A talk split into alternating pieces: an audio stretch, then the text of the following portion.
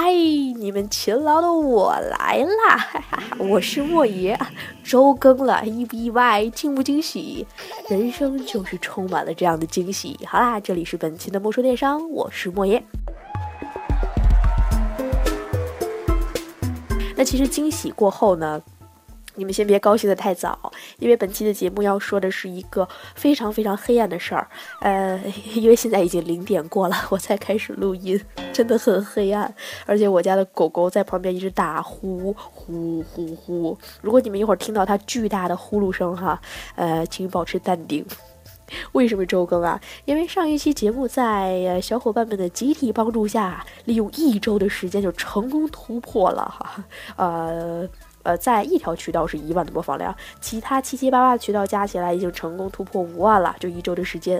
所以呢，为了感激大家的转转采、转发以及啊分享到朋友圈哈，所以我周更啦。那其实本期呢是一期特别小白、特别小白的节目，但是它是一期非常非常有意义的节目，因为我们本期呢要聊的话题就是在互联网时代那些。传统企业的巨星陨落，哈，或者是说，嗯，那些在互联网时代陨落的巨星，主要就是指传统行业。呃，赶紧快速进入主题哈。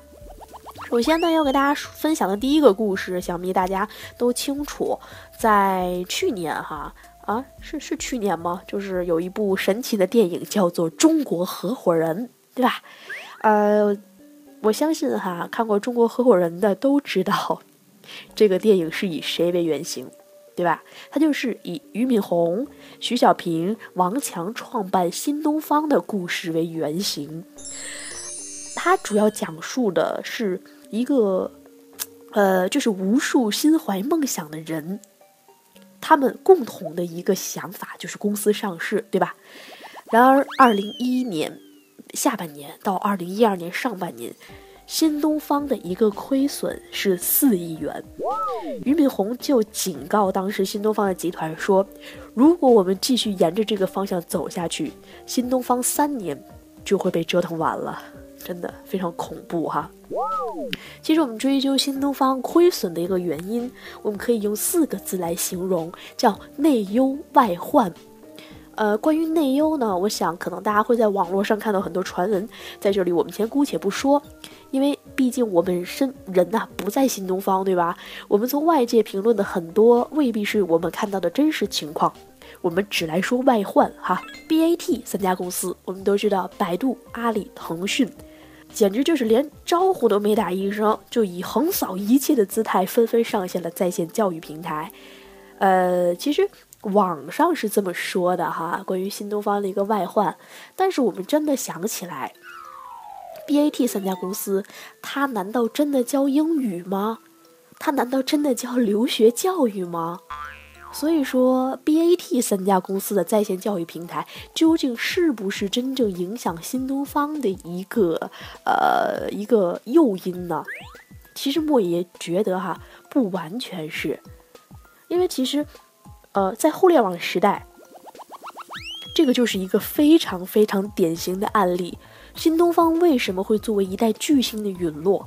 其实是因为它没有合理的利用互联网的工具去降低它的成本。这个就是我们今天要跟大家说的第一点，就是互联网它其实是可以降低企业运营的一个成本的。我们就以教育为例哈。我们首先来分析一下新东方原来的成本是存在哪些方面。首先呢，我不知道大家有没有在呃各个省的像图书大厦呀、像新东方大厦等等的一些地方看到过这个新东方摆展位去进行招商、招生，应该叫这个都有对吧？所以说招生以及对外业务的一个开发，是不是新东方的第一项成本？它要有生源，对吧？那第二项成本呢？其实新东方它是养了很多全职的讲师的，然后这个讲师首先他要有基本工资，没有基本工资谁给你干啊？对吧？我记得我在呃初中升高中的时候就有上过新东方的有一个叫呃八天突破八千词汇，还是多少天突破几千词汇的这样一个词汇课程。当时就盛传着哈，说新东方的这个老师，他的一个月收入可以达到十几万。当时莫爷就觉得新东方的老师平心说真的非常辛苦。我记得我们那个八天是怎么上的哈，呃，早上就是上午五个小时。下午五个小时，晚上再来两个半小时，全天要上十二个半小时的课，而且老师是全程对着五百人的教室来讲。上过新东方课程的人都知道，新东方五百人的教室，其实在前后是有两个吊起来的这样一个电视的，很多人坐在后排是要看这个投影仪的，那谁交费早，谁就会坐在前排。我记得我当时是提前几个月交费啊，我是排在第一排正中间的位置，还是非常好的。但是无论如何，当时新东方的老师他的一个任教的压力是非常大的，所以这个十几万的月薪是不是理所应当啊？莫爷觉得不为过。那大家想一下，新东方有多少门课程，有多少个老师？这是他一个非常大的一个成本，就是讲师的基本工资及讲师的课时费。啊，当然了，还有讲师的社保啊、公积金啊等等一些行政费用，对吧？第三点呢，我们想一想，传统的培训机构还有哪些方面的成本？有学校的行政管理费，整个学校一个内部管理的这个办公场地的一个费用，内部员工的各项开销都有吧？还有员工有没有培训费啊？当然有啊，最起码我们要培训员工如何招生，对吧？如何做对外接待？如何真正去内部讲课？我要进行讲师的考核，等等，都是他的费用。那第四点，我们给学生讲课，那五百人的大教室是不是费用啊？对吧？我授课有电视、有麦克风、有电池，是不是设备还有费用啊？而且学生越多，场地越大，它的费用就越高，对吧？与此同时，我的五百人的教室可不是天天二十四小时在用。所以说，它闲置起来，它同样要交纳相应的成本。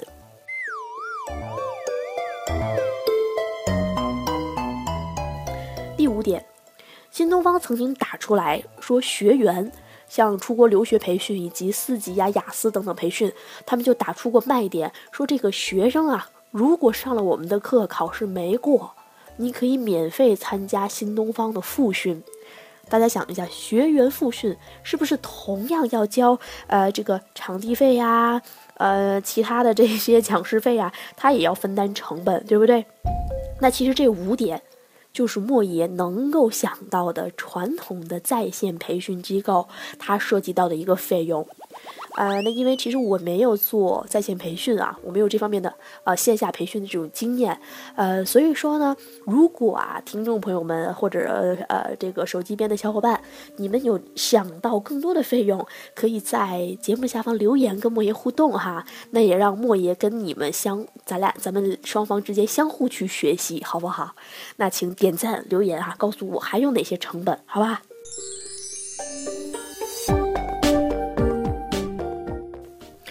说到这儿呢，我们就开始要告诉大家如何要利用互联网了。利用互联网这个工具，其实虽然说线下的培训莫爷不了解，但是莫爷也是很多在线培训机构的讲师，还有线下培训机构的讲师。利用互联网作为工具和媒介，我大致把这个啊培训分为两种，一种呢，莫爷管它叫。教育培训的互联网化，另外一种我把它称为互联网在线教育。大家听这两点其实是有区别的啊。我们先来说第一点好不好？什么叫教育培训的互联网化啊？它它它的核心还是线下的培训教育，但是它更多的呢是利用互联网这种媒介进行宣传、进行互动、进行学员的这种沟通以及它的复训。它解决的是这样一部分问题。举个例子，呃，哪个主流音频的平台我就不说了哈，因为我最近真的是签约了很多主流在线平台，所以谁都不好意思点名。我曾经呢就听到过一个节目，叫做《潘吉接你学英语》这样的一个节目，嗯，我就非常非常喜欢听这个节目，因为。这个节目呢，它的核心的主播其实就是这个培训机构的两位老师。一个是中国老师，一个是外教。然后节目主要涉及的这个主题呢，其实就是关于海外的一些文化。每一期时长呢，其实也不太固定。我听到有十几分钟一期的，啊，还有二十多分钟一期的，最长的有半个小时的，没有什么太固定的。但是这两个人呢，就是基本上可以做到每天都在更新吧，就是每天都有一些新鲜的主题。啊，我印象非常深刻的就是有一期主题是在呃新出炉的一个报告，就是全球排名前十名的大学，然后其中有八所全是来自于美国哦，全球排名前十名的 EMBA 的大学有八所都是来自美国，然后当时呢，这个中文的这个老师是一位女孩子哈，女老师，然后她就会用一些呃。非常简单的英文单词，呃，配着中文话来去提问。比如说，呃，她去跟这个另外的外教沟通，就说：“你看，啊，排名在第一的为什么不是 Chicago？啊，我我英文不好啊，大致就是这个意思，就是为什么不是芝加哥大学？”然后这个外教就会用英文去回复。然后其实我这么蹩脚的英语，我都听懂他们两个之间的对话了。那其实。他们这家这两个人就是做线下的出国留学培训的这样一个机构，然后他们就会时不时的在节目中提到哈，就是说呃他们免费的潘吉接你学英语跟他的线线下的课程有什么区别？然后他的主要的答案就是说线下的课程呢是比较成体系的，但是线上呢主要是讨论一些呃海外文化呀，还有一些小知识点让。这个很多的听众能更加了解国外的一种生活方式，啊，你同时这个潘吉杰你也有请假的时候，他们无论是谁请假，都会是一个中文老师加一个外教两种形式来做这个呃音频节目。同时，他们的节目呢会在很多主流的音频自媒体平台进行传播。那大家想一下，这样做其实是不是就类似于原来我们线下的一种说明会，或者是公开课，对吧？它其实是降低了我们刚刚说的新东方的一个招生成本，对吧？其实大家想一下，新东方的招生成本可是不便宜呀。你们想，线下展位租一次都很贵，然后这个学校机构内部招生、对外宣传，无论是登报纸，还是是这个卫视栏目，还是等等赞助都很贵。其次呢，这个还有比如说呃，百度。我们当搜新东方的时候，第一个就是它的推广费，这个是互联网广告投放，对吧？这个费用其实是非常高昂的。但是最后学费是由谁来买单？这些费用都是会融入在我们学员的一个学费里面。那像潘吉接你学英语呢，它是真正的通过音频自媒体进行网络传播。是不是就把我们的招商成本完全降至零了？啊，其实莫说电商走到今天哈，目前在全网有三十万的订阅用户，我并没有花一分钱去打广告，完全就是靠一个内容的传播以及大家对我的支持。因为其实莫言是有自己工作的，所以我目前不能够做到很好的跟大家每天的在互动在沟通，所以说就这样，我还做到了三十万。别说像潘吉接你这样的专门每天更新，然后去进行线下招生的这样一些呃音频自媒体的主播啦。所以我们想，这个是不是就是很好的利用了互联网工具去降低了它的成本，对吧？那第二，我们刚刚是不是说培训线下培训有场地费用，对吧？那大家知道有一个神器叫 YY 语音吧？应该玩网络游戏的可能会比较清楚一点，YY 就是一个非常神奇的工具，就是比如说我们在打刀塔的时候会喊你上坡，我在这蹲守，你后背后包抄。专业的用语我就不知道了，因为我不太玩网络游戏哈。其实呢，这个 YY 它还有一个非常神奇的地方，就是它的教育频道。大家想一下。很多培训机构，它目前是通过在线的形式。Y Y 的教育频道呢，除了保证金以外，它是免费使用的。你们知道吧？真的是让用户免费来使用这个平台。也就是说，我把场地费用也降到了零。这不是重点，重点我可以通过网络召集到全国的学生。那原来新东方五百人一个教室，学生的吸收效果其实未必有网络高，因为他也看不见老师，他是在看电视，而且呢，他需要在各个省的省会、二级、三级城市，然后去提供这样的一个实体授课环境。同时，我们要有去过北京新东方上课的，要知道新东方还有宿舍，对吧？在北京这么高昂的这个地皮的成本，大家想一下，宿舍是什么样一个恐怖的投入啊？所以呢，这个就是利用互联网啊，这个做呃成本的第二种形式啊，就是通过 YY 教育频道。同时，你们知不知道？呃，很多，比如说电商培训机构。他的讲师都是从外部聘请的，比如说莫爷就给很多的电商在线培训机构以及线下培训机构去讲过课。那培训机构跟我的合作形式呢，是按小时来为我结算课时费的，而且对我来说，他的收入不菲，因为，呃，我可以赚点零花钱。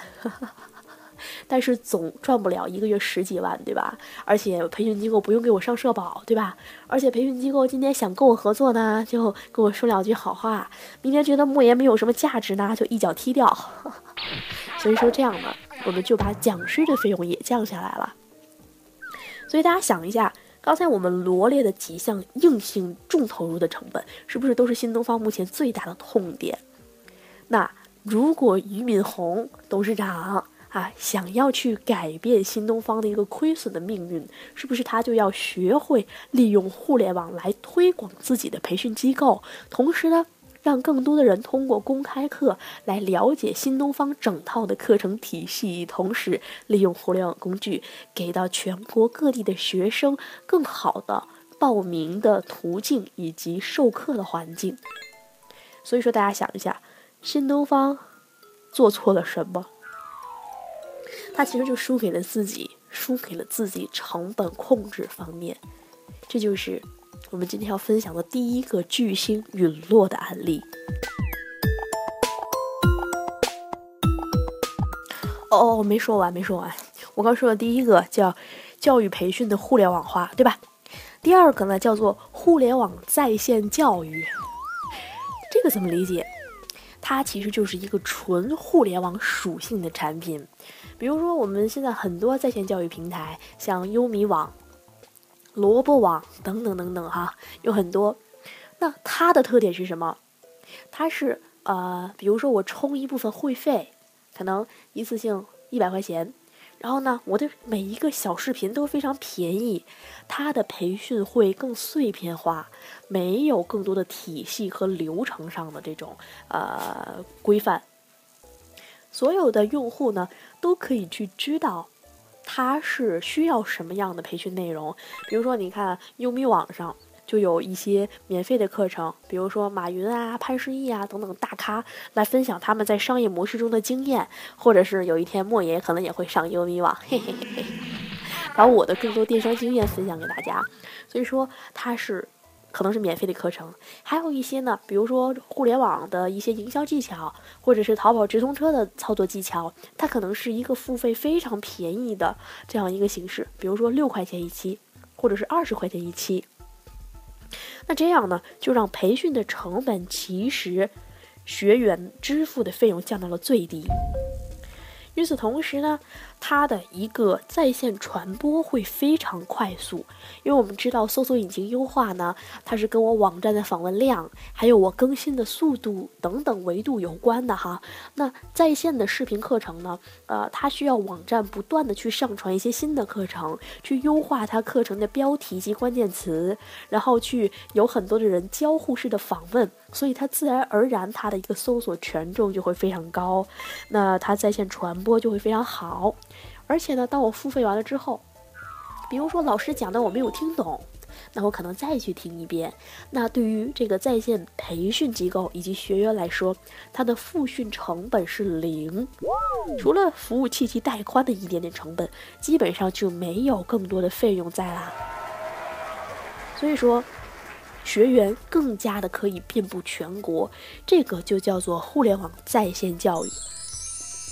好吧，那我们就是以在线教育培训为切入点来讲了这种传统在线啊不传统的培训机构为什么新东方这样的巨星会陨落，主要是呃卡在成本控制上。那下面呢，我们来分享第二个巨星的陨落，就是我们都非常熟知的诺基亚哈。其实诺基亚的陨落真的跟互联网有关，你们听我说完就知道为什么。呃，我记得我的人生吧，截止到现在一共有两部诺基亚手机。哦不不对不对，四部诺基亚手机，啊，这四部都是堪称经典中的经典。我的第一部呢，其实应该叫我爸的，是一个诺基亚第一款的蓝屏手机。然后当时我就经常拿他的这个手机去进行一个啊，有一个谱曲谱铃声的这样的一个软件，我就玩的特别欢乐。那我自己真正意义上的第一部诺基亚手机呢，就是诺基亚 N 系列的 N 七二。这部手机我跟你们说，我都用到什么份儿上了？我有一次把这部手机落在车里了，然后它的键盘就。被下午三点的一个烈日晒的都已经爆皮了，化掉了。然后我就去天津的批发市场买了一个替换的这样的一个手机壳加键盘，花了八十块钱。然后我又用了好几年，到最后我的按键都掉了。然后我又用透明胶把它粘了好几圈儿，直到我开始创业。然后我周围的同事都说：“哎呀，莫爷呀。”你好歹也混一总了，咱别拿着这么拿不出去手的手机好吗？咱又不是买不起。然后我就买了我人生的 第二部诺基亚，就是 C 六 C 六幺，是塞班五系统的。我同样玩贪吃蛇玩的超欢乐。然后我另外一部诺基亚呢，就是呃我给我妈妈买的。然后我妈妈比较不屑于用这个诺基亚老人机哈，然后现在都放在我公司给客服 当这种接线的手机，所以真的是诺基亚伴随了我使用手机的全部历程，我非常喜欢的一个品牌。好了好了，不说这么多哈，啊，总的来说，回想起来就似乎就在一夜之间哈，人们就全部转向了苹果 iOS 系统，还有谷歌的安卓系统。我这么跟大家说，我直到上一周。我妈妈才把我的诺基亚塞班五系统，呃，摒弃掉，换了一个华为的千元智能机，让他来玩微信哈。其实大家分析究竟是谁打败了诺基亚？我记得一个诺基亚原先的中国区的高级副总裁刘持金就说过，真的不是诺基亚不努力，诺基亚一直都非常努力，他们的高管是非常谦虚的，只不过苹果。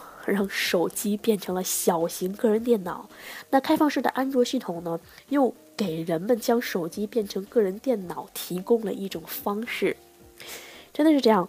大家想一下，我特别清晰的记得哈，就是在二零一三年，微软去以七十二亿美金收购了诺基亚，大家知不知道七十二亿美金等于什么呀？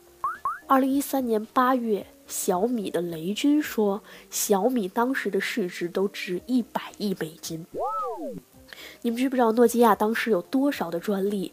然而，小米又有多少专利？真的是天壤之别。然而，它比小米的市值还要少了百分之二十五。所以，这个真的是业界的一种笑话。”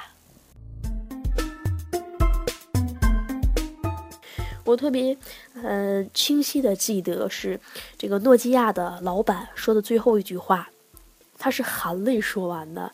他说：“我们没有做错什么，但不知道为什么我们输了。”说完，连同他在内的十几位诺基亚的高管都落泪了。其实，我们想一下，诺基亚是输在哪里？他真的是败给了自己。它跟互联网有什么关系？其实就在于诺基亚的营销方式。大家想一下，塞班五系统是一个非常伟大的系统。其实，在没有苹果之前，我们可以说塞班就是智能手机。但是，诺基亚的营销方式是这样的：它在传统渠道销售呢，在大城市和二三线城市都有不同的爆款，就是不同的主流机型。但是，它真的仅限于传统渠道的营销，然而我们知道苹果每年都要做的一件事就是 WWDC，对吧？我去年分析过 WWDC 二零一四，然后马上就要召开二零一五年的苹果全球开发者大会了。那苹果它的营销方式是早期我在产品推出之前。就给全部的用户以及网友推出一个非常高级、非常炫酷的一个概念，让所有的网友都提前充满了期待。其实现在雷军是不是也在这样做？雷军也在做小小米的新品发布会，也是提前给用户予以期待。那当产品上线之后呢？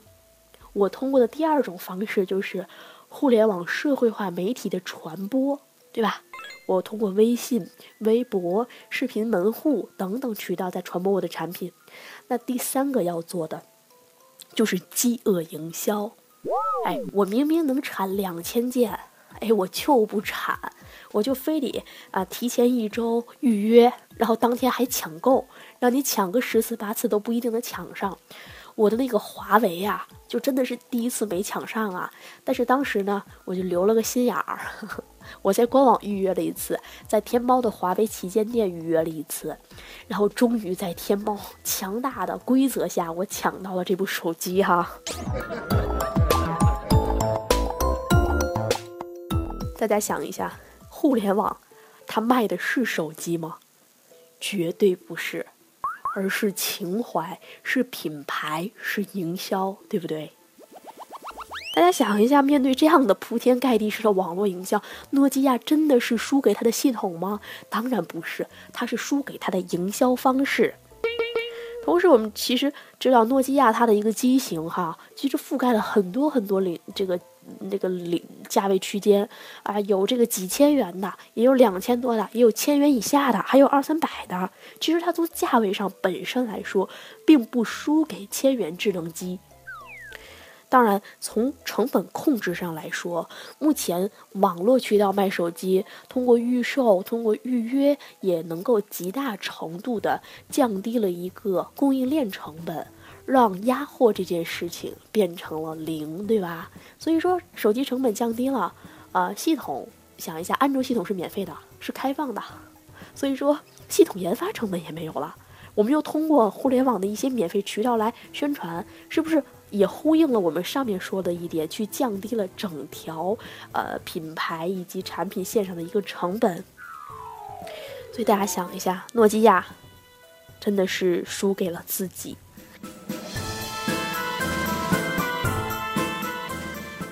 唉，其实诺基亚如果在早些年能够放弃塞班系统。直接开辟出来安卓的一个机型，可能未必会走到今天的这样的一个状况。呃，再说哈，特别特别可惜的一件事就是，微软宣布可能会放弃诺基亚这个品牌。我们知道上一代诺基亚是它最后一代机型，这个真的是令人非常惋惜的事情。所以今天我们分享了。两个关于传统行业的巨星陨落的故事，他们都是败给了互联网时代。呃，其实为什么说今天的主题会非常黑暗？因为我想听节目的大部分都是传统企业，因为传统企业听莫说电商主要是为了了解电商的模式。真正电商的运营者及操盘手听到这个节目都会觉得没有太多的干货，也没有太多的实操分享给大家。所以说，听到节目的传统企业，如果你们再不赶紧出网，再不把之前的节目都恶补起来，哈，把新技能都 get 起来，那你真的会慢慢走向没落。其实，诺基亚从鼎盛到灭亡只用了十年，哈，真的是好恐怖呀！我已经录到了毛骨悚然，好吧，好吧，真的不跟你们说了。那这里就是。本期的莫说电商，我们分享了传统行业在互联网中的巨星陨落哈，在互联网时代。那更多的内容呢，请大家继续关注莫爷。同样的，当你们这一期努力的转发、努力的点赞、留言，我的节目如果一周能接近一万，我也会非常勤劳的周更的。好啦，这里就是本期的节目，我们下期再见喽，拜拜。哦，对了，周末愉快。啊，现在已经是凌晨了，祝你们新的一周工作愉快，拜拜。